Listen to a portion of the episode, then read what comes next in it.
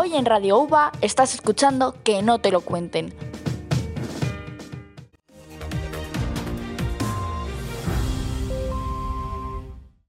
Las jornadas de periodismo social llevan 13 ediciones realizándose en nuestra universidad.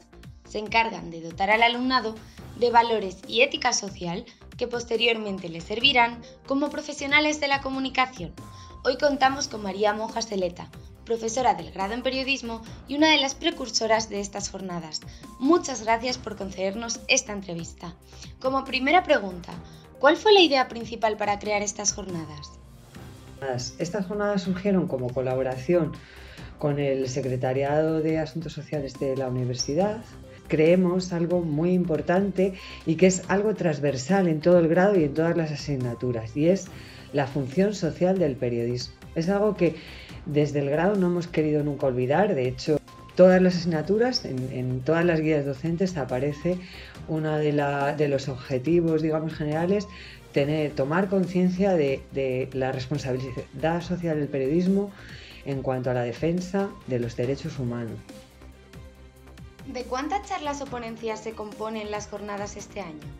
Actualmente el formato consiste en una conferencia inaugural, una charla que este año ha partido Elena Maleno, y luego hay cuatro talleres que son conferencias, talleres con ejemplos muy prácticos de diferentes temas. Tenemos uno de igualdad a cargo de la profesora que también es organizadora de estas jornadas, Virginia Martín Jiménez. Tenemos uno sobre personas mayores en los medios de comunicación con Esther Duque. Tenemos otro sobre eh, personas con discapacidad con la responsable de, de, Plena Inclusión Valladolid y tenemos otro sobre retórica de la inmigración con Víctor Gutiérrez ¿Cuál cree que es la motivación principal del alumnado para asistir a estas jornadas?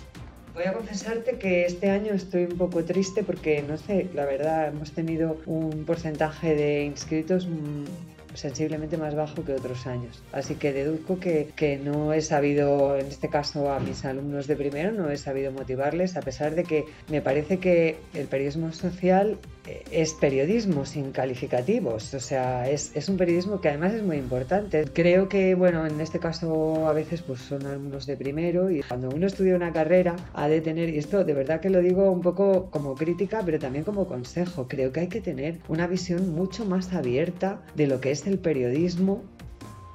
Muchísimas gracias por concedernos parte de su tiempo. No olvidéis que el año que viene podéis inscribiros para asistir a estas jornadas.